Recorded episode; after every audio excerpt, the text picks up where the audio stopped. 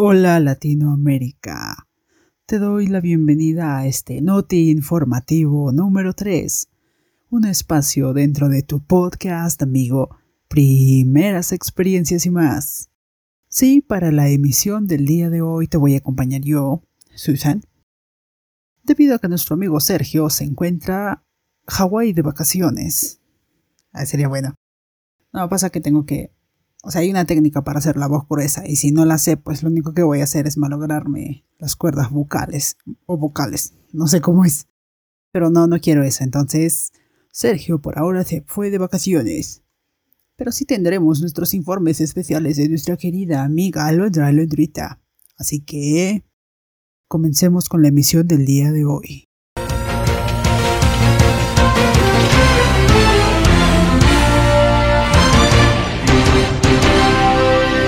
El día de hoy nos acompaña un riquísimo emoliente. Un poco frío, como mi corazón. Ok, no, seria, seria. Esto es informativo. Ok. Para la emisión del día de hoy tenemos tres noticias. La primera. Las críticas están divididas para Doctor Strange in the Multiverse of Madness. Doctor Strange en el multiverso de la locura. Doctor Strange en el multiverso de la locura. En cualquiera de los tres idiomas. Las opiniones están divididas. Como, como en todo en general, ok, pero... Para esta película siento que la gente se dividió mucho más. ¿Por qué? Porque tenían las expectativas súper altas. Y pues no. Y como dice nuestra querida MJ, y esto lo recordé gracias a nuestro Lord Soul, si nunca esperas nada, jamás estarás decepcionado.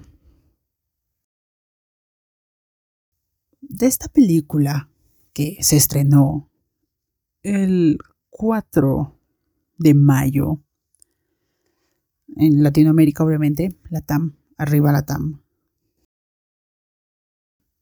Pues esta película dividió mucho a los espectadores porque la gran mayoría de ellos, fans de Marvel, pues pensaron que iba a salir Deadpool, que iba a salir el Iron Man de Tom Cruise, que iba a salir no sé quién y no sé quién y no sé quién. Y al final resultó que no salieron tantas personas, pues se sienten decepcionados. Pero en cambio hay otras personas que dicen que está bien, que no haya tanto fanservice.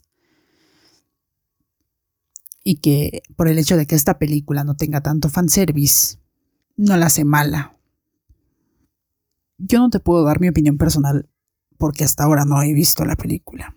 ¿Ok? Voy a ver, pues, no sé, cuando salga para Disney Plus. Pero sí te digo que me he informado un poco de lo que pasa más o menos en la película. He visto videos de opiniones sin spoilers, entonces te puedo dar alguna reseña o algo así. He visto en concreto tres videos para hacer esta pequeña nota. Entonces, lo que mencionan es que sí, hay muchas escenas en las que se siente la esencia de Sam God Raimi. ¿Cómo que quién es Sam Raimi? Interno, interno, ¿cómo que quién es Sam Raimi? Espérense, primero un palmadazo en la cabeza. Segundo, Sam Raimi interno, escuchen por favor. Sam Raimi es el director de la trilogía original de Spider-Man. Ok, el mejor Spider-Man, obviamente, el de Tobey Maguire. Entonces, él es el director de esta nueva película de Doctor Strange. Y dicen que sí se siente en muchas escenas eso que él transmite, ese, un poco ese terror ochentero. Dicen que incluso en esa escena en la que Doctor Strange está peleando contra Shumagorat, no es Shumagorat, es, ay, demonios, este pulpo. Gargantos me acuerdo de su nombre, con este monstruo gargantos. Justo están peleando en Nueva York y se siente, o sea, tú sientes que estuvieras viendo la película de Spider-Man, esa, primera película de Spider-Man. Se siente eso. Sí, a mí también me dio cuando vi el tráiler, a mí me dio como que sí, parece. Pero también en contraparte mencionan que obviamente para que no se pierda la esencia Marvel que tanto cansa, Pues hay algunas escenas que se notan que fueron así como que metidas ahí, ¿no? Como que entra ahí, escena forzosa, ¿sabes? Es lo que mencionan las críticas. Dicen también que Wanda está mejor desarrollada que Doctor Strange, siendo la película llevando el nombre de Doctor Strange. Te voy a dar palabras exactas de un video que vi de Cinema Ibis, el cual menciona la lucha entre la visión creativa de un director y el producto estándar de Marvel.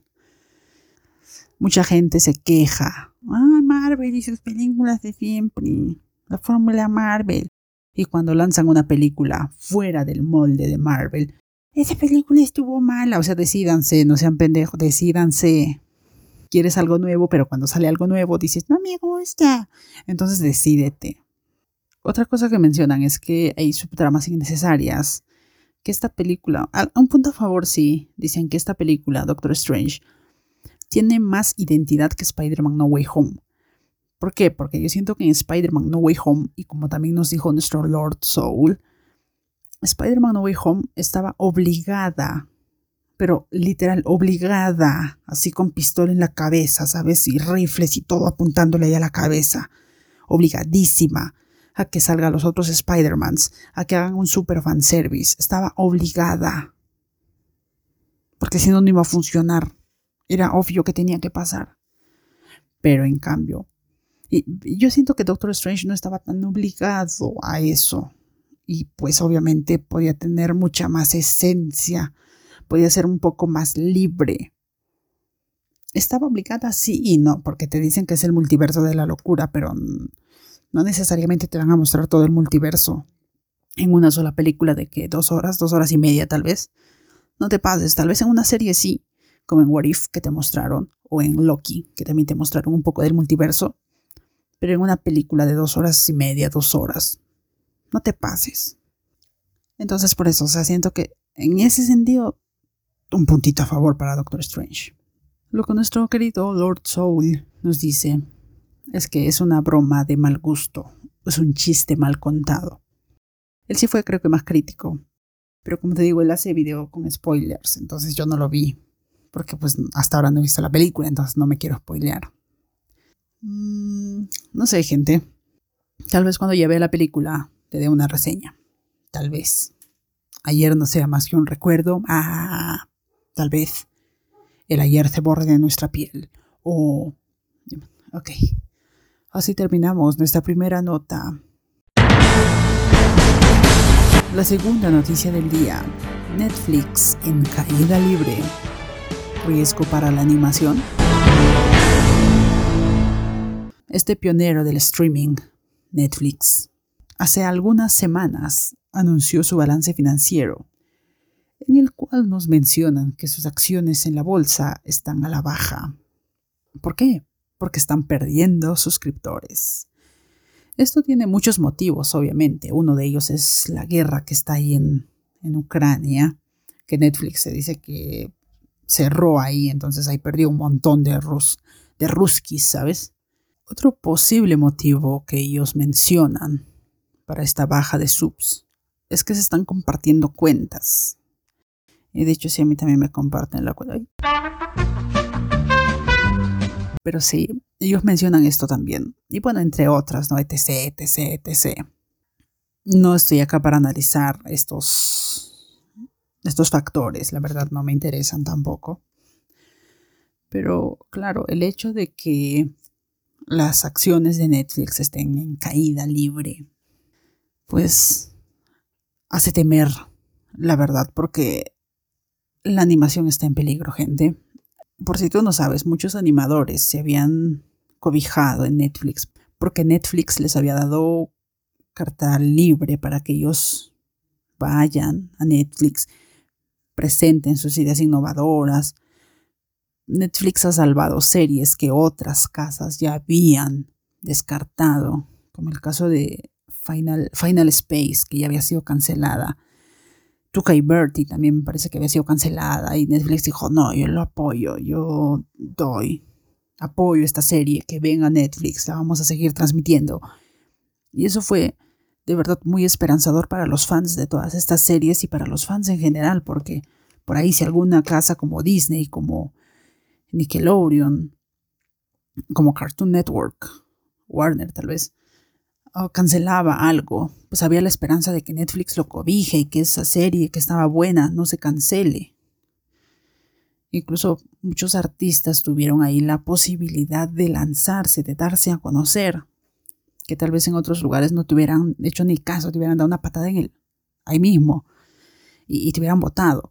Entonces, para la animación eso fue demasiado bueno, la verdad, y todos estaban súper contentos por eso. Pero claro, ahora como las acciones están a la baja, pues ¿qué es lo primero que vas a atacar? La animación.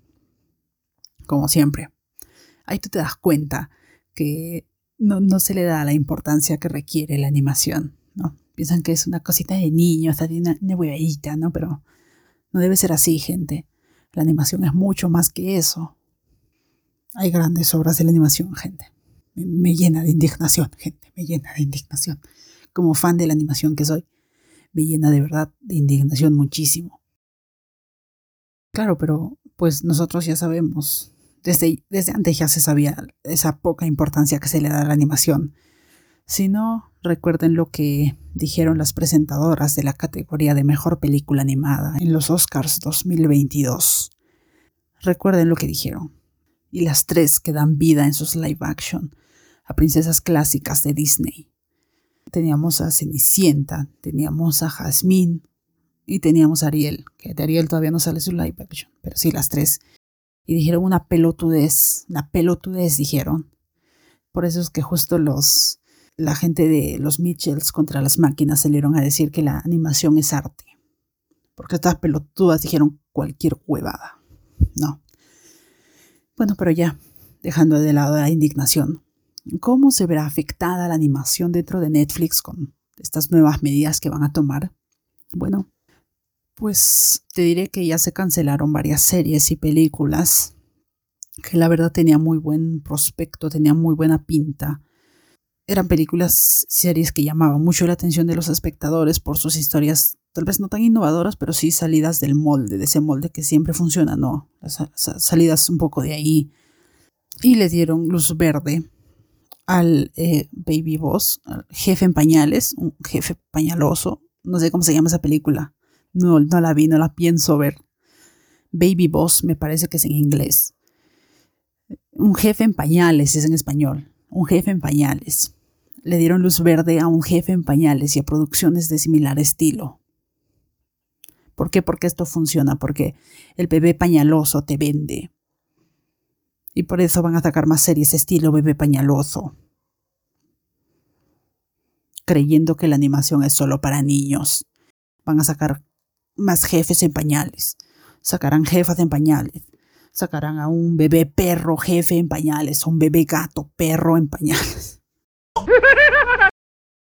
Sí, gente, me molesta muchísimo porque sí, tal vez Netflix está perdiendo dinero con los subs, pero tienen que haber otras maneras de que tú puedas compensar eso. Y justo eso lo veía en el video de Alfreli, que ellos mencionaban que la gente de Netflix no estaba aprovechando merch, vender merch, merchandising. Tienes series como La Casa de Papel.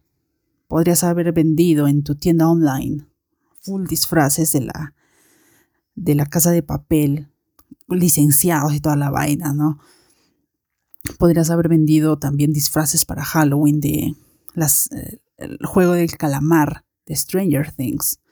¿Qué más está? De Betty la Fea, ¿sabes? No sé, o sea, se me ocurre eso puedes aprovechar de tantas maneras el potencial que tienes con tus series. No tienes que vender solo la serie, solo la suscripción. Puedes vender, como te digo, mercancía, puedes vender polos, almohadas, eh, puedes vender fotografías y autografiadas, puedes vender de todo. Pero no, él se centra ahí en eso, ¿no? Y aquí afecta primero a la animación. Entonces, claro, ahora espérense, y, eso no solo afectará a la animación, gente, ¿eh? Espérense como 50 temporadas de los Juegos del Calamar, 120 temporadas más de... Ah, ¿Cómo se llama esta? La Casa de Papel. Betty la Fea sigue poniéndose a Netflix al hombro, sigue llevando... Cada vez que entra a Netflix, Betty la Fea sigue en tendencia, tío. Algo más de café con aroma mujer, mujer que huele a café, algo así, una novela. No sé, gente. ¿A dónde va a llegar el mundo, Cratchit? ¿A dónde va a llegar el mundo? Sí, hola. Por interno me informan que tenemos a nuestra querida reportera Alondra Alondrita en las calles. Alondra, mientras tomo mi, mi emoliente, cuéntanos qué está pasando. Sí, Sergio, perdón, Susan. ¿Cuándo vuelve Sergio? Eh, perdón. Sí, sí, Susan, aquí estoy en las calles con algunos de los suscriptores de Netflix que están muy molestos. Cuéntenos, señorita, ¿qué, qué pasa? ¿Qué pasa? Cuéntenos. Estoy haciendo un ASMR. ¿Qué pasa? Que esta gente de Netflix, yo le comparto la cuenta a mi mamá, a mi tía y a mi perro. ¿Y cómo es posible que esto ya no quiera que compartamos cuenta, carajo? ¿Qué tienen? ¿Qué más quieren? Yo tengo el derecho de compartir mi cuenta con quien me dé la gana. Estos huevones no me van a decir lo que tengo que hacer. Señorita, ¿puedo hablar más fuerte, por favor? No, estoy en un ASMR. No me jodas. Nashe.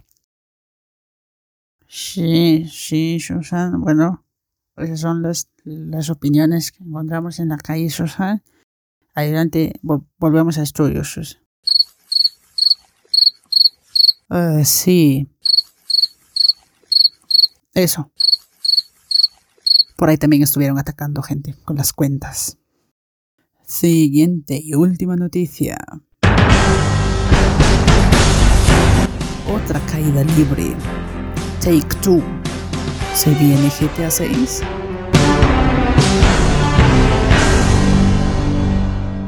Otra caída libre, pero esta vez de uno de los gigantes de la industria de los videojuegos, como es Take Two Interactive, empresa multinacional propietaria de Rockstar Games. Sí, nuestros queridos amigos de Rockstar Games pertenecen a Take Two. ¿Y qué pasa? Que pues hace semanas están reportando una caída en la bolsa de valores, obviamente. Y bueno, ¿qué te digo? Esta caída, si, bien ha sido bastante exponencial, o sea, ha estado bajando, había momentos en los que de repente subía un puntito y luego bajaba otra vez y luego otra vez subía. Pero esta alza, estas pequeñas alzas, ¿a qué se debían? A nuevos anuncios, por ejemplo. Estaba en caída y de repente, hola, lanzamos GTA Trilogy, de repente sube. GTA Trilogy es una mierda. Baja, baja otra vez. Hey, hola, vamos a lanzar GTA V para plataformas de nueva generación, otra vez sube. No es tan buena, otra vez baja. O sea, pero en plan, es como que baja, sube un poquito, pero sigue en esa tendencia de baja. Y, así, ¿sabes? Esto nos da que pensar en qué, en qué yo tengo una bolita que me sube y me baja. Ay, que me sube y me... No, mentira. no, eso no. Eso nos pone a pensar en que cada vez que hacen un anuncio hay una subida. ¿Y cuál es el gran anuncio que todos estamos esperando hace muchos años? ¿Cuál es? ¿Cuál es? Díganme, quiero saber, dígame por interno, ¿cuál es el gran anuncio que estamos esperando hace años? Así es, gente. GTA 6. Sí, siempre les estoy comentando en la sección de, noticias todo lo que respecta a GTA 6. Porque lo espero con muchas ansias. Y claro, el asunto es que este año tienen que sí o sí lanzar algo de GTA 6 y al menos quieren que sus acciones suban un poco. Ya dijeron que dentro de poco van a anunciar algo. Este año justo se cumplen 20 años del lanzamiento de GTA Vice City, que dicen que GTA 6 se va a ambientar en Vice City. Entonces lo ven más o menos para esa fecha. Otras personas dijeron ahora esta semana que se iba a anunciar algo, pero no hay nada hasta ahora. Y claro, como tú sabes, la realización de un videojuego requiere tiempo, no es que yo agarro y pum, toma videojuego. No necesariamente. Sobre todo si es un juego de esta envergadura, de como la saga GTA. Entonces, el hecho de que las acciones sigan cayendo y que estos tipos estén desesperados porque sus acciones vuelvan a subir, pues de alguna manera va a hacer que tal vez puedan adelantar los procesos para la realización de un videojuego. Lo cual como fans nos convendría porque tendríamos un GTA 6 antes. Pero... ¿Y el anillo para cuándo? No, mentira. Y la calidad, gente, y la calidad. ¿Dónde podría quedar la calidad? No sé, gente. ya con, con la gente de Rockstar. Ya no se sabe, porque nos lanzaron este GTA Trilogy Definitive Edition y es una porquería. Hasta ahora han lanzado pocos parches y están horribles. Obviamente todavía no he comprado el juego, no lo pienso comprar hasta que lo reparen bien, bien, bien, bien. No sé, gente, temo por el GTA 6. Temo mucho por el GTA 6. Y eso es todo por la emisión del día de hoy. Te doy las gracias. Ayúdame a hacer crecer la comunidad de primeras experiencias y más. Comparte este episodio. Compártelo mucho con tus amigos, pero sobre todo y mucho más importante, con tus amigas. Y también con tus amiguis. De verdad, comparte, comparte mucho este episodio. Sé que a muchas personas les va a gustar. Se despide su amiga Susan sin antes enviarles un gran, gran, gran saludo desde Perú para toda Latinoamérica, América Latina, o la parte del mundo o del espacio sideral de la que me estés escuchando. Hasta el próximo sábado. Adiós. El próximo sábado se viene episodio de música. Me gusta hablar de música.